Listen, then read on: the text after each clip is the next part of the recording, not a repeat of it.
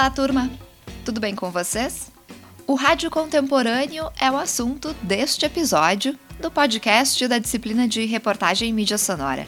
Aqui é a professora Miriam Quadros e hoje eu vou apresentar para vocês dois conceitos que nos ajudam a entender como essa mídia centenária vem se adaptando ao atual contexto da convergência. As noções de rádio hipermediático e rádio expandido.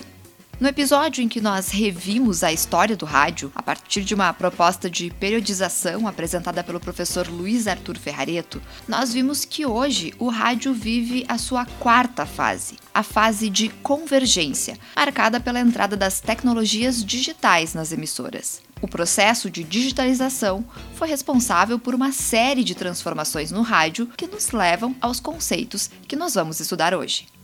Mas antes de avançarmos, vamos voltar um pouquinho para pensar o que é convergência e como o rádio se insere nesse contexto.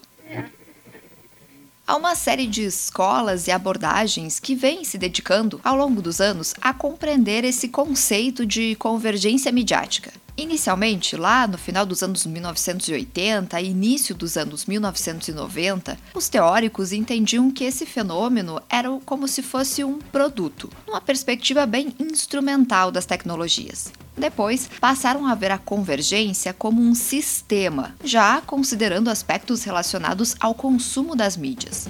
As abordagens mais recentes entendem a convergência como um processo, reconhecendo o caráter dinâmico da convergência como algo que está constantemente em andamento.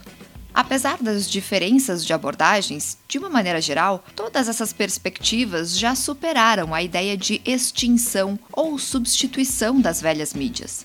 Antigamente, se acreditava que todos os nossos dispositivos seriam substituídos por apenas um aparelho, uma espécie de caixa preta, que agregaria todas as funções antes desempenhadas por aparelhos de televisão, de rádio, telefone, videogames, videocassetes, enfim. Isso não se concretizou. Hoje nós temos uma série de dispositivos com funções diferentes, mas que se integram digitalmente.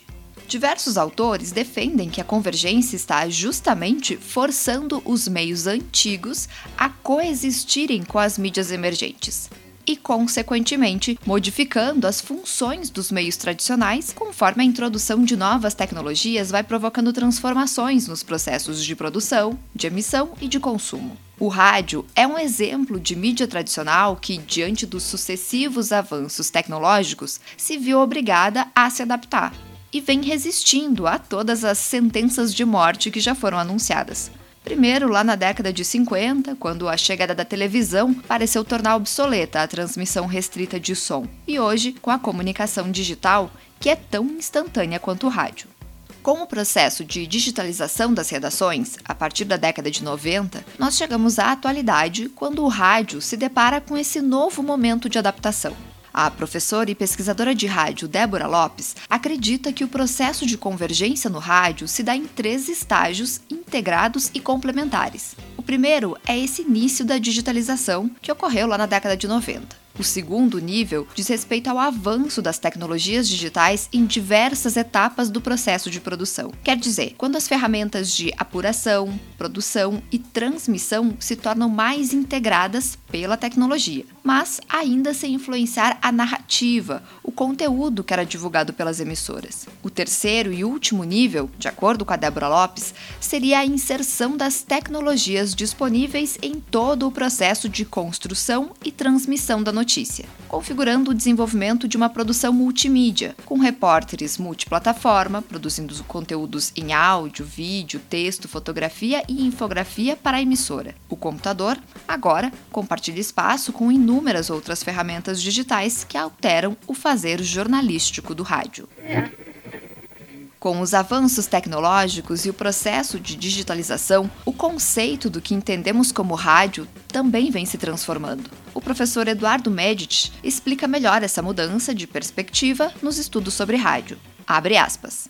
Há mais de uma década, começamos a questionar o conceito de rádio atrelado a uma determinada tecnologia, procurando demonstrar que, melhor do que isso, seria pensar o rádio como uma instituição social, caracterizada por uma determinada proposta de uso social para um conjunto de tecnologias, cristalizada numa instituição, Consideramos hoje, melhor ainda, pensar essa instituição social como uma criação cultural, com suas leis próprias e sua forma específica de mediação sociotécnica, numa analogia ao que propõe a ciência do jornalismo para definir o jornal. Assim, como a existência de um jornal não se restringe ao calhamaço de papel impresso que foi publicado hoje, nem ao que foi publicado ontem, mas se vincula a uma ideia objetivada e apoiada numa instituição social que permeia e supera a edição de cada dia, a existência de uma emissora de rádio em particular e do rádio em geral como instituição não pode mais ser atrelada à natureza dos equipamentos de transmissão e recepção utilizados para lhe dar vida, mas sim à especificidade do fluxo sonoro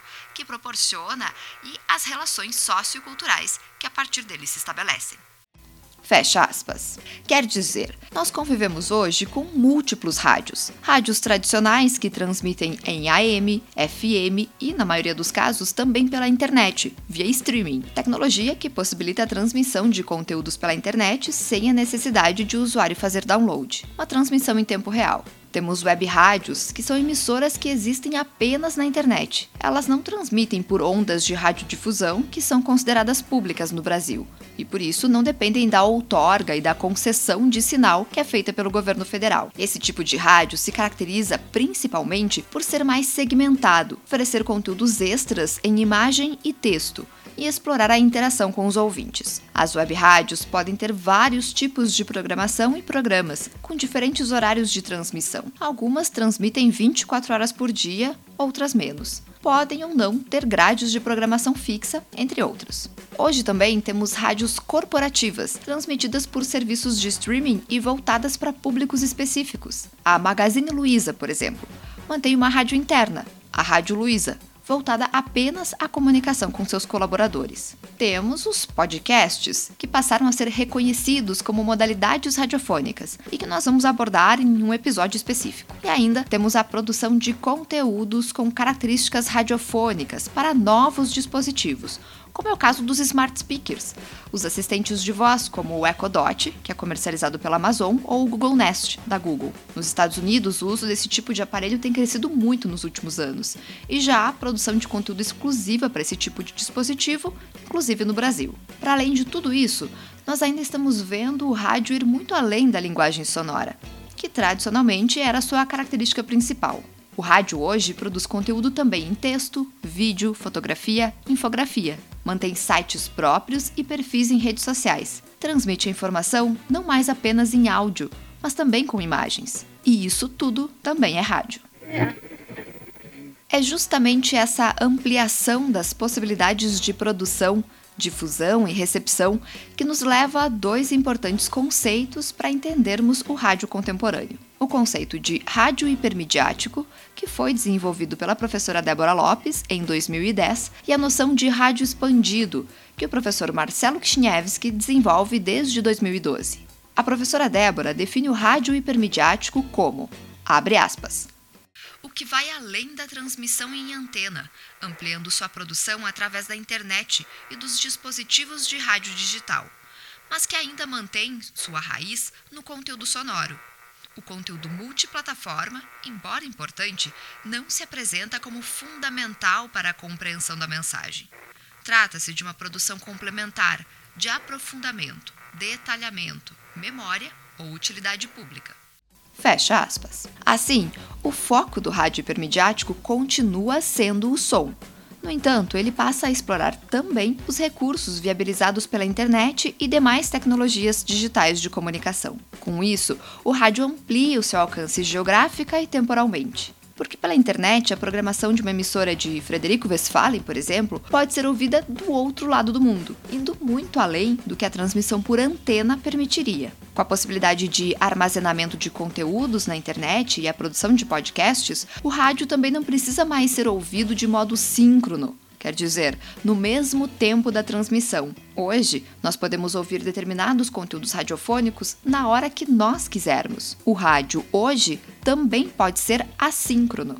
Mas o caráter hipermediático do rádio contemporâneo vai ainda mais além disso. Ele também viabiliza alternativas para a criação e a distribuição de conteúdos. Em seus sites e perfis em redes sociais, as emissoras têm a possibilidade de viabilizar o acesso a conteúdos complementares, que aprofundam ou detalham o conteúdo de antena. Servem como memória ou utilidade pública, conteúdos esses que exploram diferentes linguagens além da sonora. De forma semelhante e complementar ao conceito de rádio hipermediático, o professor Marcelo Kchniewski acredita que o rádio se encontra expandido, ou seja, com seus novos serviços e canais de distribuição, transborda para as mídias sociais, que potencializam o alcance e a circulação dos conteúdos. Um rádio, portanto, que extrapola os limites do som e das ondas sonoras para se apropriar de outras linguagens e suportes.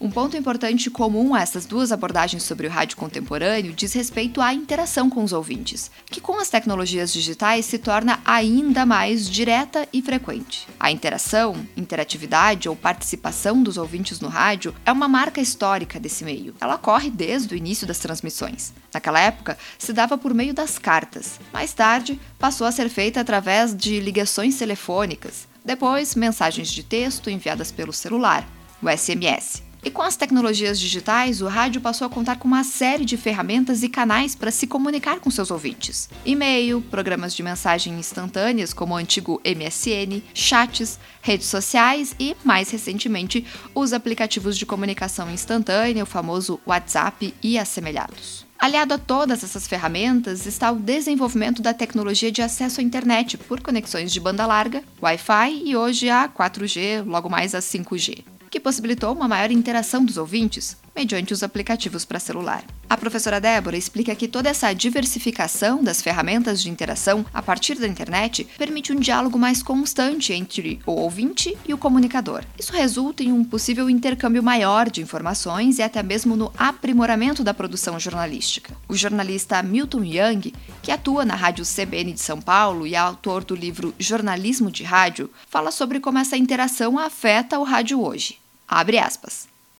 O rádio, interativo de nascença, fortalece a relação com o público. O âncora apresenta o programa diante do correio eletrônico, aberto às mensagens e interferências dos ouvintes, quase que imediatas. A entrevista mal começa e já chega a primeira pergunta do ouvinte. O entrevistado escorrega e vem a crítica. O apresentador se engana e a correção aparece. E assim, internauta ou ouvinte conectado à internet transforma-se em protagonista.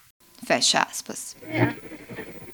Rádio AM e FM, rádio só na internet, rádio com imagens e texto, rádio em redes sociais, rádio para ouvirmos a hora que desejarmos, rádio para públicos específicos, rádio que ouve o ouvinte.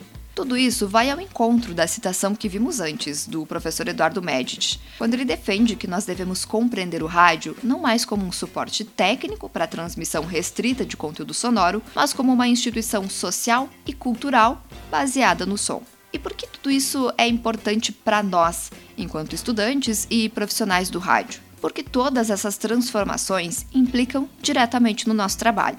Se alguns anos atrás um jornalista contratado para atuar em uma rádio precisava apenas ter uma boa voz e um bom texto, hoje ele precisa também saber minimamente como se produz um vídeo, como se escreve um texto para a web, precisa entender de redes sociais, precisa se comunicar com a sua audiência e, sobretudo, precisa saber fazer tudo isso ao mesmo tempo, sem deixar de lado a preocupação com a qualidade da informação que está sendo divulgada. Esse é o perfil do profissional que atua no rádio contemporâneo.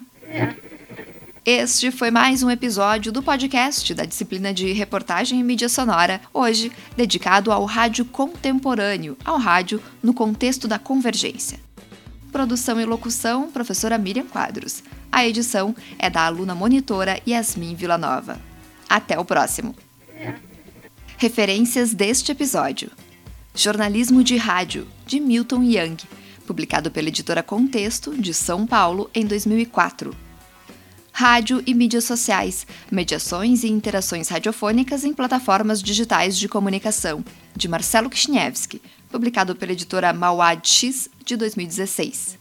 Rádio Jornalismo Hipermediático, tendências e perspectivas do jornalismo de rádio all news brasileiro em um contexto de convergência tecnológica, de Débora Cristina Lopes, publicado pela Labicom de Covilhã, Portugal, em 2010.